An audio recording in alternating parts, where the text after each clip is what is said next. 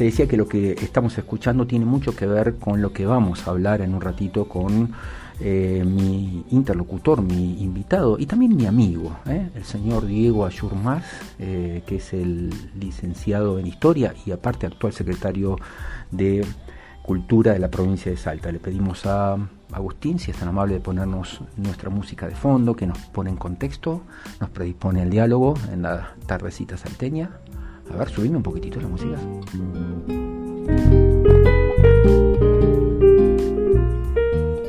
Listo para empezar a charlar entonces, 14 horas 8 minutos.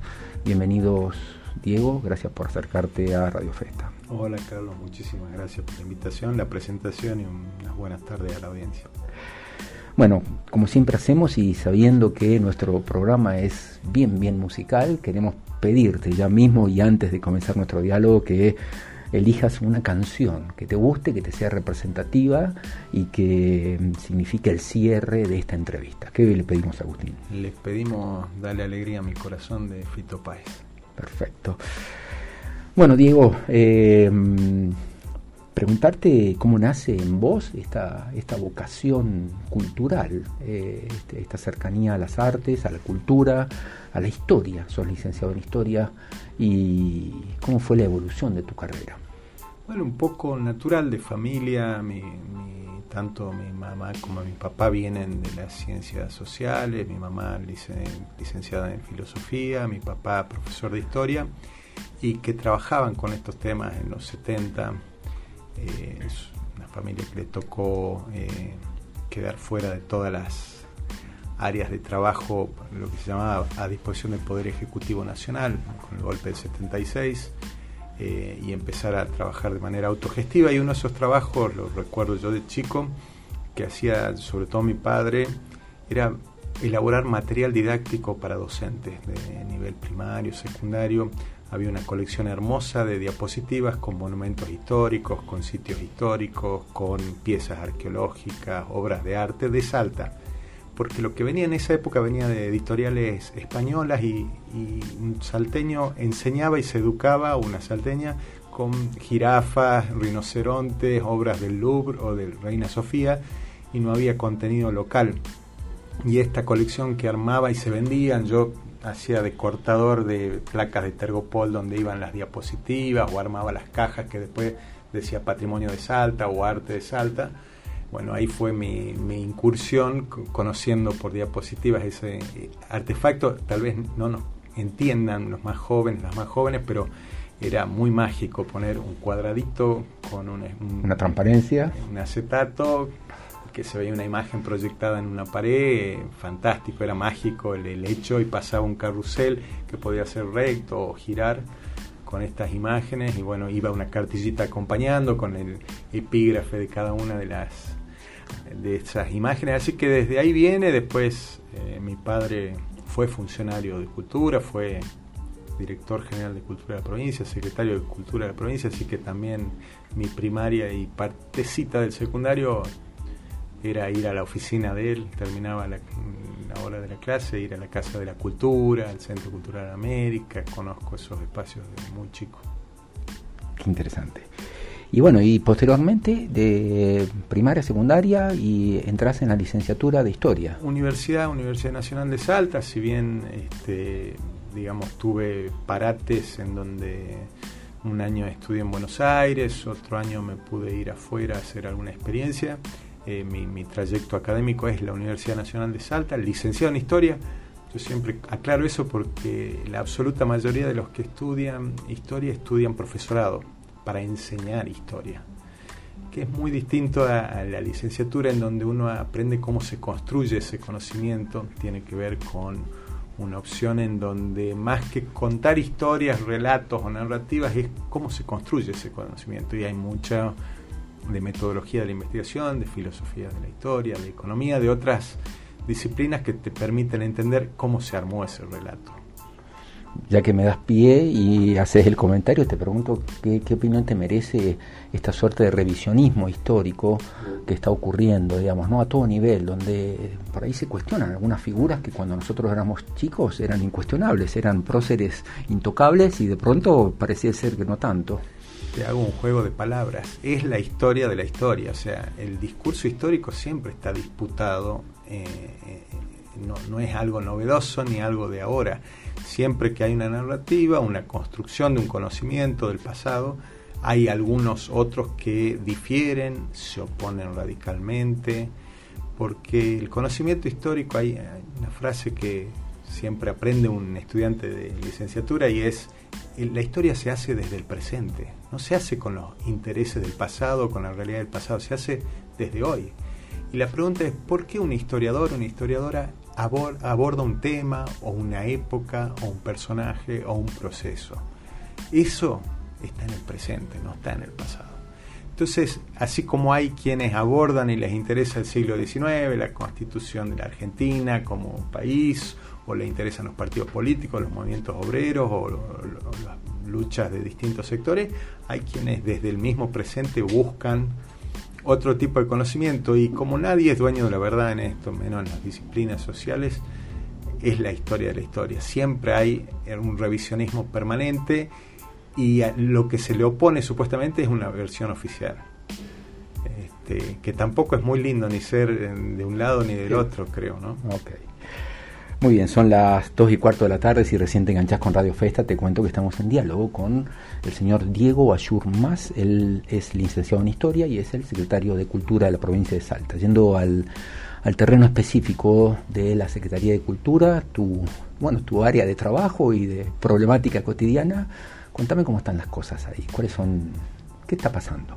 Bueno, estamos trabajando todo lo que podemos, con todo el empeño, con un equipo muy grande, muy valioso de profesionales, técnicos, administrativos. La Secretaría de Cultura afortunadamente tiene eso en su, en su staff, en su equipo, en su grupo. Y lo que nos hemos propuesto desde eh, fines de mayo, el primero de junio, se va a cumplir un año desde que yo asumí, lo que nos propusimos era empezar a regularizar un montón de situaciones que aparecían como que estaban suspendidas o que no corrían. Llamamos a concurso para bailarines del ballet folclórico, eso ocurrió el año pasado. Este año el ballet folclórico inició hace dos semanas con el staff nuevo de bailarines. Iniciamos el concurso de director eh, de la Orquesta Sinfónica que abrió el día, eh, la segunda quincena de marzo eh, dirigiendo. Estamos viendo la posibilidad de nombrar una directora asistente de Colombia que vino a dirigir los primeros días de marzo. ¿Todo esto eh, ahora? Todo esto ahora. Eh, igualmente estamos armamos un nuevo este, una currícula de la Escuela Oficial de Ballet para las nenas y nenes que estudian ballet con la profesora eh, la, maestra encargada, Alejandra Cercená, hemos conseguido el nombramiento del cuerpo docente para que las chicas y chicas que están en el último año tuvieran docentes, porque no había docentes para ese año, así que este año hemos podido empezar las clases de manera correcta, hemos hablado, pero hemos inaugurado Explora Salta, hemos inaugurado el Centro Cultural de Pueblos Originarios en Tartagal y hemos reabierto hace tres semanas con el ministro de Ibashur las obras del Museo de Campamento Vespucio, el Museo de Ciencias Naturales y Petróleo. Estamos terminando obras en, Huachipas, en el pueblo, y muy avanzados en lo que se llama las juntas, Carlos, que recomiendo que cuando estén terminadas vamos a tener custodios, guía, conocer. Son pinturas rupestres antiquísimas, que son una joya de los salteños en unos tres meses terminamos el Fuerte de Cobos, que es otra obra emblemática, un monumento histórico nacional, y unos meses después terminaremos Finca El Carmen de Güemes en, la Escuela Agrícola. Así que, y aparte, en cada uno de esos lugares hay que hacer un montaje, luego desarrollar un montaje para que haya eh, contenido. El trabajo es intenso y es gracias, como te decía, a este equipo inmenso de gente administrativa, profesional, técnica que está todos los días trabajando. También eh, me gustaría recordar, ¿no? me imagino que son tantas las áreas que, caen bajo tu dominio, por así decirlo, que eh, por ahí puede pasar alguna, pero la orquesta infanto-juvenil, el ballet sinfónico, la misma sinfónica, bueno, hay, hay tanta cosa, digamos, que yo debo decirlo, ¿no? Vengo hace 30 años que estoy en Salta, pero vengo de otros lugares y realmente la cultura que se, que se respira aquí en, en, la ciudad, en la provincia de Salta, porque muchos de los sitios que acabas de nombrar tienen que ver con cuestiones de cada rincón de la provincia, es, es realmente notable, es impresionante. En Salta se respira cultura y vos estás al frente de todo ese gran equipo de trabajo. Por suerte y en articulación con cada uno de los municipios que también eh, se prenden y aportan eh, un montón de trabajo. Estas obras que nombraba en cada municipio suceden porque hay eh, intendentes, intendentas dispuestos. Mucha de nuestra infraestructura, Carlos, no está solo en la ciudad de Salta, sino que tenemos museos en Cafayate, tenemos museos, aprovechamos la semana del Malbec, la lanzamos hoy el el fin de semana de Semana Santa pueden disfrutar de degustaciones de vinos y de comida en el Museo La, la Vida y el Vino de Cafayate. Tenemos museo en Cachi, eh, tenemos museo en Rosario de la Frontera, te comentaba Tartagal, Campamento Vespucio, Trastil. Entonces, eh, los intendentes, las intendentas se suman, hemos entregado más de 2.000 carnets de artesanos en este tiempo, artesanos y artesanos que por primera vez tienen un carnet de de la provincia, que no tiene fecha de finalización, los que eh, se entregaron en otras épocas eran de tres años. Imagínate una artesana de la Ruta 81, teniendo que renovar. de Amblayo, teniendo que venir a renovar, y eso lo estamos haciendo en articulación con los municipios y gracias al registro que, que, se profundizó de artesanas y artesanos, que son la mitad de los trabajadores de la cultura de Salta, Carlos. La mitad de los que se registraron son artesanas y artesanos. Hemos firmado un convenio con una empresa de, de traslado, de colectivo y ahora quienes tienen ese carnet tienen 20% de descuento a cualquier destino de la Argentina sin límites, fuera de temporada alta y fines de semana largo. O sea, son todas herramientas de política que vamos desarrollando en base a, a, lo que nos pide el propio sector. Estamos flojos acá, necesitamos trabajar allá. Bueno, vamos articulando, que es una palabra de las mágicas que se dice siempre en gestión, que es esto, cómo sumamos fuerzas, energías para que las transformaciones que se requieren vayan sucediendo. Si estás, si tenés como yo, a ver, 53, 54 años, que es mi edad, no sé la tuya, Dieguito. 9, pero, 49, ¿eh? 4, 9. 49, ahí llegando. Vamos cerca. Este, posiblemente te hayas visitado durante tu primera infancia con, con, el colegio o con tu familia o como hayas podido hacerlo a los tradicionales museos en el cual había una serie de obras colgadas o, o eventualmente objetos eh, que uno podía, bueno, conocer, visitar, de, de, una manera disfrutar, deslumbrarse con lo que sean piezas históricas. Pero actualmente en la ciudad de Salta y también en la provincia, eh, me vino a la memoria que recién mencionaste Explora Salta y el Museo del Vino, pero también podemos mm, hablar del Museo de, de, arte de las momias, el MAM, podemos el hablar Güemes. el Güemes, que son museos ya con una impronta, por así decirlo, interactiva, mucho más moderna, mucho más, si se quiere, entretenida, ajustada a los tiempos para que los más chicos sobre todo disfruten de una nueva perspectiva de mirar obra y de mirar historia y de, y de sentir realmente de una manera como yo creo que más cercana a esto de la Explícame cómo funciona un museo interactivo, el Museo de la Vida y el Vino, el Museo de Güemes, el Explora, que es una maravilla. Bueno, funcionan cambiando la manera en que se hacían los museos, como vos bien comentabas. Vos entrabas a un museo, había un, grandes carteles cuando éramos chicos, decía prohibido comer, prohibido moverse, prohibido gritar, prohibido todo, y era un lugar restrictivo, entonces... Sí, sagrado, así como entrar a una iglesia, más claro, o menos, ¿no? La primera experiencia era, che, ¿qué se puede hacer acá? Porque pareciera que toda esta lista eh, no se puede. Sí, y eso era porque, eh, eh, no, no es porque nadie fuera bueno ni malo, sino porque el foco, Carlos, estaba puesto en los objetos sagrados, eso que vos decís, una obra de arte, el sable de un héroe, este, lo que fuera. Entonces, una punta de flecha indígena. Cuando, cuando el, el acento está puesto en el objeto, tenés un tipo de museo. Cuando el, el, el, el, acento está puesto en el edificio, que pasa mucho, edificios que vos ves y decís, qué tremendo museo, adentro no pasa nada a lo mejor, pero el edificio es tremendo, está intimidante. Nosotros intentamos recorrer otro camino y dijimos, pongamos en el centro de los sujetos, ¿qué le pasa a alguien cuando entra a un lugar así? ¿Qué nos pasaba, como bien dijiste, cuando éramos chicos, chicas? Y bueno, lo que le pasa a alguien cuando entra algo que no está pensado para tu experiencia es que o sabes mucho y lo disfrutas, o no sabes tanto y te sentís afuera. Y nuestro objetivo con estos museos es poner a la gente en el medio. ¿Qué le pasa a la gente? ¿Le sirve? ¿Se entretiene? ¿Aprende? ¿Se divierte? Y aunque no aprenda, se lleva una buena experiencia y capaz que vuelve, capaz que trae a alguien. Lo que buscamos es eso y por eso estos museos son mucho más amables, son mucho más a la medida de, la, de las personas. Explora, vos lo decías, lo pensamos pensando en la demografía de Salta, la mitad de la población de Salta tiene menos de 25 años. Mm. Y nuestros museos muchas veces necesitas leer y escribir para entender. ¿Qué pasa con la gente que no lee y escribe por el motivo que fuere? Porque es muy chico, porque no lo aprendió, por lo que fuere. Explora es un museo que piensa en ese público. Contame, contame, contame Explora, por favor, porque es una maravilla que conocí hace dos o tres semanas y que estoy fascinado. Por favor, describímelo. ¿Dónde está? ¿En qué consiste? Explora está en la peatonal Florida y calle Balcarce, la Florida 20, en la ciudad de Salta. Lo la casa Leguizamón. La casa Leguizamón, una casa rosada que estuvo mucho tiempo apuntalada, que se pudo recuperar y, ahí montamos un museo que une las dos casas. Primero, Arias Rangel, que está al lado, con Leguizamón y que está pensado como un espacio interactivo que te permite explorar Salta y por eso se llama Explora Salta.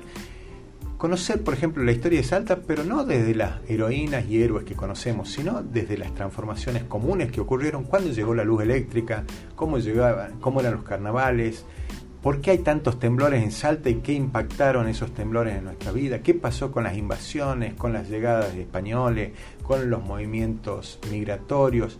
Todo eso contado, pero no en un texto, no en un libro, sino de manera muy interactiva, con videos, con juegos, pantallas que podés tocar, sistemas de audio 360, proyecciones de mappings, eh, de tal manera de que si no te queda mucha información o no te interesa la información, por lo menos pasaste un gran momento y te vamos a contar que Salta es muy diversa, mucho más de lo que vos crees, que en Salta los medios y modos de comunicación son increíbles, todo lo que sabemos hacer y trabajar y que no siempre es de lo más lindo. ¿Cuál es la música de Salta? Vas a poder disfrutar una playlist de Salta, vas a poder conocer música, eh, gente de Salta a través de un interactivo tipo Tinder o tipo app de citas, pero es para conocer gente de la historia de Salta.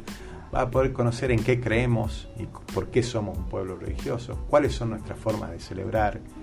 Y para nosotros cierra el museo preguntándonos, che, en esa casa que hace 200 años, Carlos, había esclavos. No éramos ciudadanos, éramos una colonia de otro país, de un imperio. ¿Cómo construimos libertades hasta el día de hoy? Y la sala que es Construyendo Libertades se pregunta, qué libertades tenemos que construir para adelante. Wow, qué interesante. Todos invitados entonces a conocer ahí en Caseros y, Balcarce, Balcarce, perdón, y la Florida, martes a domingo de 10 de la mañana a 20 horas. Los domingos siempre gratis para salteños y salteñas. Son las 2 y 25 de la tarde, nos quedan 3 o 4 minutos para dialogar. Eh, estamos en el año 2023 en el año 1983 ocurrió un hecho histórico para todos los argentinos que fue de una manera recuperamos, no de una manera, la recuperamos, ¿no? la libertad. Eh, se terminaron siete años oscuros de, del proceso de reorganización nacional, comenzó la democracia, hubieron elecciones y desde ese momento las sostenemos férreamente. Eh, ¿Qué hace cultura? ¿Qué tiene pensado hacer cultura en este contexto de los 40 años de democracia? Hemos lanzado un programa que se llama Cultura en Democracia, que arrancó ahora en marzo con mujeres, diversidad y género en democracia, porque fueron increíbles los cambios que hemos logrado como sociedad desde el 83 para acá vinculados a esos temas, y hay muchísimas deudas. Pero la idea es este programa de nueve capítulos de marzo a noviembre, abordando en abril arte y democracia, vamos a abordar eh, ambiente y democracia, medios de comunicación, prensa y democracia, y vamos a terminar en noviembre con eh, mundo digital y democracia. ¿Qué le pasa a la democracia con los medios digitales? De manera de invitar a la reflexión, sobre todo a, las más chicas, los más chicos, a que pensemos, eh, esto no fue fácil, como vos decías, recuperar, es la primera vez en más de 200 años que tenemos 40 años ininterrumpidos de democracia, siempre hemos interrumpido esos procesos y preguntarnos qué fue de estos 40 años, cuáles son las deudas y también de vuelta, qué queremos para adelante.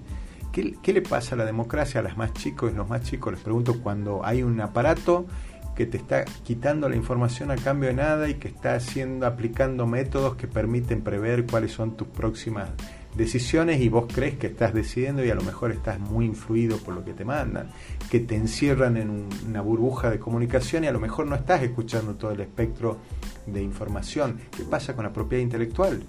Que nadie la tiene en el mundo digital, usan tu producción como si vos no tuvieras derechos. ¿Qué pasa con las grandes empresas que están ganando un terreno inmenso versus los estados que cada vez están más débiles para, para dar respuesta. Bueno, queremos abrir ese debate e invitar a participar a la gente. ¿Y en qué lugares se lleva a cabo eh, todas estas acciones? Hemos iniciado ahora en, en, en, la usina cultural, vamos a seguir en abril en Tartagal y probablemente Orán, porque esto va a pasar en toda la provincia, con muestras itinerantes. El de mujeres, diversidad y género quedó una línea del tiempo, Carlos, que vos podés ver justamente cómo cuando llega la democracia se ganan derechos y cuando no hay democracia no hay derechos, porque puede, puede tener muchas fallas nuestra democracia, muchos errores que hay que hacerse cargo, pero solo en democracia podemos transformar la sociedad. Cuando no tenemos democracia, no tenemos voz, no tenemos participación, no podemos quejarnos y probablemente si quieras levantar la voz, recibas represión. Así que queremos invitar a participar y que seamos capaces de ver que a pesar de todos los errores y las cosas malas, es posible transformar la sociedad solo en democracia. Decías, perdóname, ¿no? Me decías Salta, eh, Jujuy, eh, perdón. Vamos eh, a ir a Tartagal, Orán, y, y, vamos a seguir en los otros meses anunciando con cada uno de los municipios que trabajemos, pero estos productos que van a ir quedando de cada una de las muestras, la línea del tiempo que quedó de mujeres, diversidad y género, va a ir itinerando por otros municipios que den lugar a la, al debate, a la charla. Se celebra la democracia en cada punto de la provincia durante todo el año a través de la Secretaría de Cultura, lo podemos redondear así. Exactamente, y, e invitamos a que participen. Gracias, Diego, muy amable. A usted. ¿Eh? Siempre es un gusto charlar con vos. Nosotros nos despedimos cuando son exactamente las dos y media de la tarde en toda la República Argentina.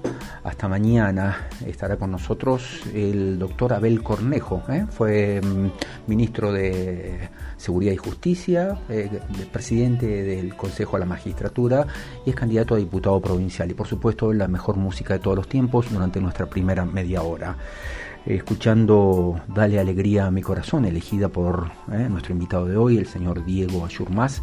Nos despedimos hasta mañana cuando volvamos a decirte bienvenidos a una nueva edición de Radio Festa. Chao.